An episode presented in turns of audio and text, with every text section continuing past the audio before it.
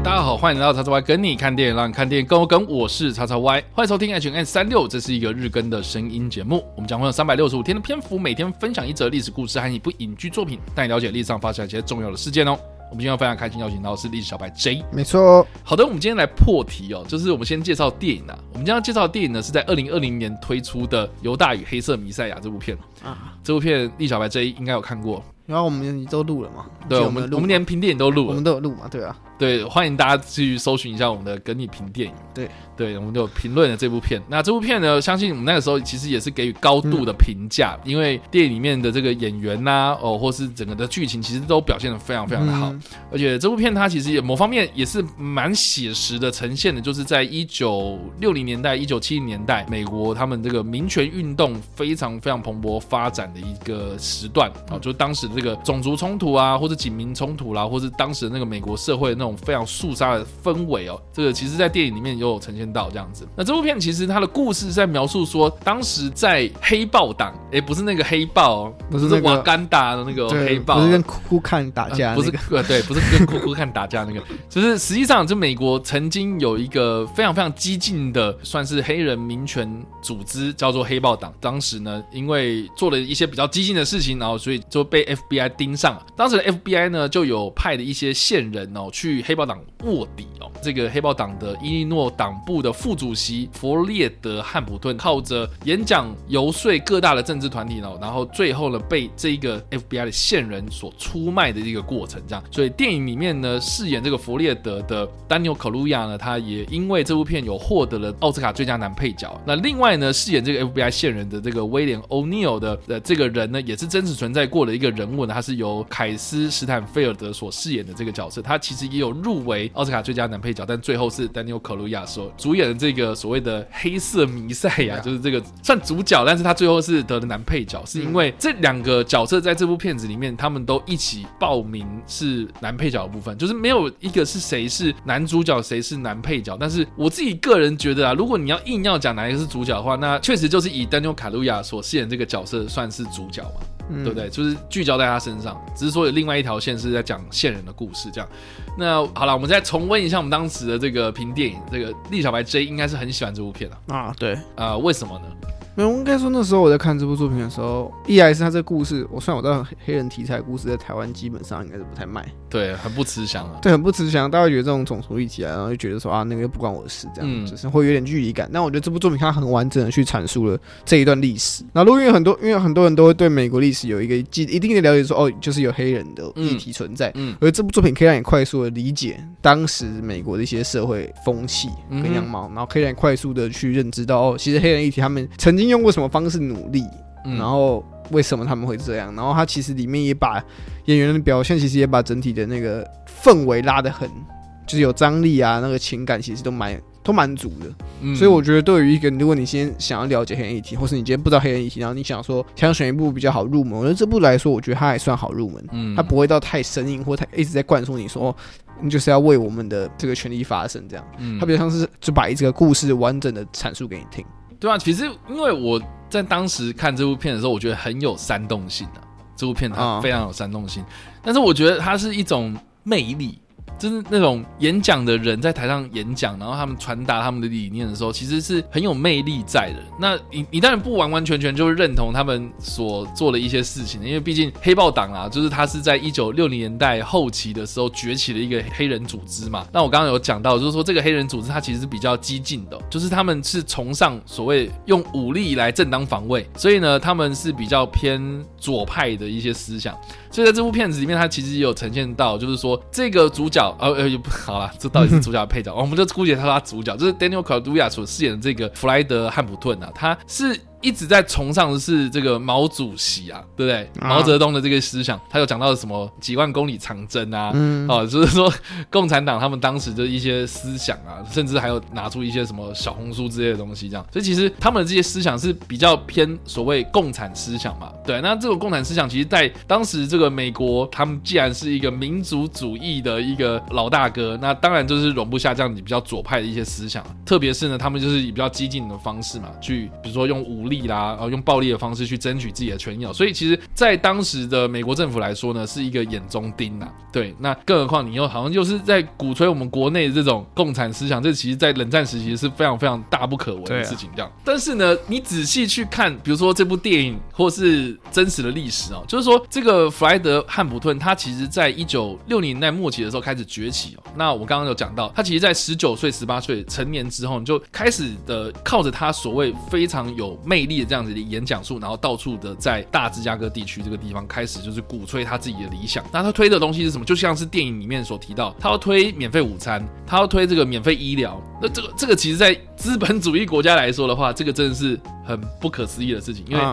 使用者付费嘛？对啊，对啊，你要午餐，你要上学，你就是要付钱的，你就是要付学费啊。嗯、你要看医生，你就是要付医疗费啊。怎么可以就是说给你免费的东西这样子、啊？嗯、所以其实当时这个 Hampton 他在鼓吹他这样的一个理想的时候，其实是受到很多阻碍哦。但是他靠着他的这个三寸不烂之舌，跟他的这些影响力哦，就让。当地的这个帮派组织就意外的团结。其实呢，他当时呢，他就游说了，包括就是由波多黎各人所组织的这个 Young Load，。叫怎么翻译啊？年轻霸主嘛，少主，少主就是 Young Lord。但其实，在电影里面也有提到嘛，对不对？在那种有点中南美洲那种拉丁拉的那样一些民族的那种组织，这样波多黎各人嘛，他们所组织的这个 Young Lord，还有南方白人所组织的这个 Young Patriots，然后就是年轻爱国者嘛。嗯，哦，这些政治团体他们所集结起来而成成立的所谓的彩虹联盟 （Rainbow Coalition），他们就是有提供当地的这个免费早餐的计划，或是巩固这些。地方实力了，而且呢，当时因为有很多这种警民冲突底下，这种牺牲了无辜百姓哦，所以他们也制定了一个要去监管警察暴力的一些规范，然后来避免就是一些无辜的民众受害这样子。所以其实就理念上来说啦，你仔细去看的话，其实他们是对这个社会是有帮助的，而且是作为这种基层社会的人士这样子。对，所以就这个整个的那个理念上面，他其实是获得一般的这个大众的民心这样子。那当然就如同电影里面所描述的，就是说这个威廉欧尼尔啊，他因为涉嫌假冒 FBI 的探员的身份，就去偷车，所以就被 FBI 逮捕之后，就进而去吸收他成为是一个 FBI 的线人啊。当时的这个 FBI 就有承诺他，你这个不管是偷车啦，或者你之前所犯下过的这些前科，你可以因为当我们的线人，全部。都撤销，而且除了撤销之外呢，我还会给你月薪哦，给他这个丰厚的这种津贴哦。所以在一九六八年的十一月，这个威廉欧尼尔他就加入到这个黑豹党之中哦，特别还在这个弗莱德汉普顿旁边当这个贴身保镖，最最最最高最高的状态之下，他还可以帮这个汉普顿提供一些咨询的服务，这样等于是说他会去啊，等于是说汉普顿会问他的意见这样。所以这段期间呢，他就是在这个黑豹党里面呢，就是卧底，然后提供了 FBI 很多很多的线报，甚至是呢，他还在这个组织里面挑拨离间哦，而且还鼓吹黑豹党要拥有更多的军火，来让这个警方或者 FBI 有机会用这样子的一个罪名，对，去突袭这个，比如说黑豹党的党部，或是针对。Hampton 这个人呢，去进行搜查，这样，所以这个也是牵扯到我们今天要提到的这一个历史事件呢，是发生在一九六九年的十二月四号这一天，，Freder Hampton 呢，他被杀了。嗯，那这个 Freder Hampton 他当时是做到什么样的一个地位？他除了是黑豹党的这个重要的成员之外，他其实也是伊利诺党部的一个副主席。那当时呢，只有二十一岁哦，就是在这一天的时候呢，他呃这一天呢，呃就是在一九六九年的十二月四号这一天呢，他在家里面呢遭到了警方的。的突袭，那当时有十四名全副武装的芝加哥警察就突袭了他的这个公寓，造成呢有两名的黑豹党成员死亡。那其中一位呢就是弗莱德汉姆顿。就正如电影里面所描述到了，就是说这整起的这个袭击事件真的是非常非常有争议性的啊。第一个就是说，警方他们是用什么样的理由来突袭他的这个公寓呢？他们当然就是会说，我们接获到线报，公寓里面有私藏军火。他们在后来确实也在这个公寓里面搜。搜刮出十四把的散弹枪跟左轮手枪，然后大约有一千发的子弹，所以被警方认为是有危险性这样子嘛？对，所以他们就用这个理由去袭击人家。但是呢，他们是在凌晨的时候袭击啊，那么谁你要正当搜查，你为什么不大白天的时候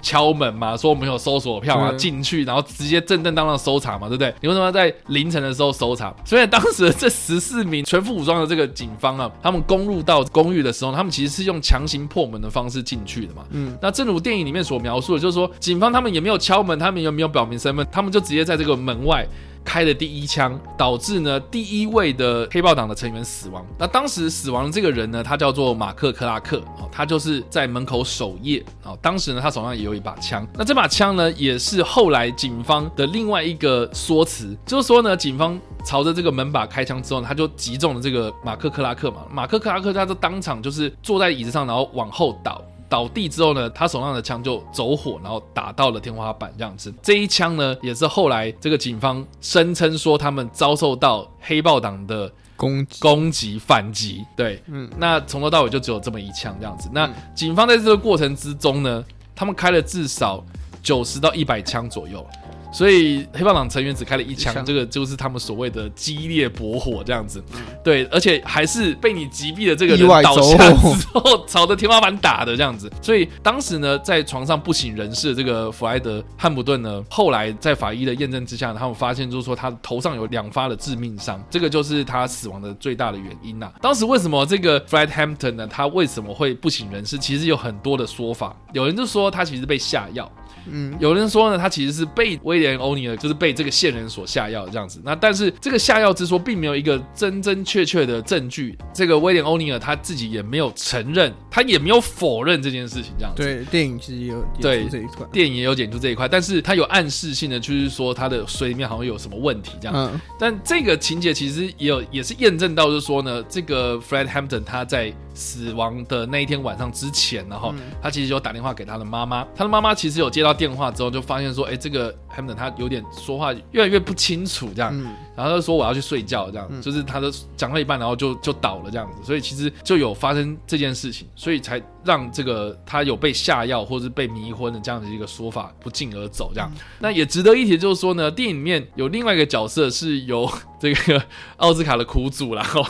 杰西·普莱蒙。他所饰演的这个 FBI 的探员，啊，罗伊·米切尔，他从中作梗嘛。其实呢，这个罗伊·米切尔他是一个真实存在的人物，但是电影里面的这个角色的名字呢，其实是被换过的。就是说，其实真的有这个人，而且他真的也有吸收了现实生活中的威廉·欧尼尔。但是呢，他的名字是不是叫这个罗伊啊？其实不是，就这样。真实世界的这个米切尔，他在 FBI 里面呢，其实已经工作了二十五年了，所以并没有像这个杰西·普莱蒙饰演的这样子一个比较年轻的形象。就是他其实已经非常非常资深了。他在这个 FBI 工作期间，他有招募了九位的线人去。渗透黑豹党，所以也不只是威廉·欧尼尔，他就是埋了很多不同的线，然后去瓦解这个黑豹党的组织。除了黑豹党的这个案子之外呢，他其实有经手过另外一个非常著名的一个案件，叫做密西西比民权人士谋杀案。同样呢，在之后也有被改编成电影，叫做《烈血大风暴》啊。那同样也是由这一个 FBI 干员所。策划出来的事情这样子，所以你就可以看到说，这部电影，我觉得它除了是描写种族歧视啊，或是种族民权运动啊，或是黑豹党当时的这些成员们他们的这些理想之外啊，我觉得它其实某方面程度也看到这个政府国家机器的那种可怕。嗯，对，就是人跟人之间呐，哈，就是你。没有是非对错啦，哦，就只有这种利益啦，或者这种人性上的那种猜忌。其实我觉得这部片精彩就是精彩在这里，嗯，所以它不只是只有讲黑豹党的故事，它也不只是只有讲这个弗莱德汉普顿他被杀的这个故事，它其实某方面程度，它其实也是描述了这个我们人类的社会之中啦，哈，公平正义到底是不是真的存在？哦，这是一个非常非常大的大灾问哦，就是说我们在追求公平正义的同时，我们是某方面程度也在丧失掉某种良知啊？哦，这个就是我觉得。这部片精彩的地方，这样，所以以上呢，这个就是我们所分享的历史故事，还有所推荐的电影啊。那一分是，呃，五分是哇哦。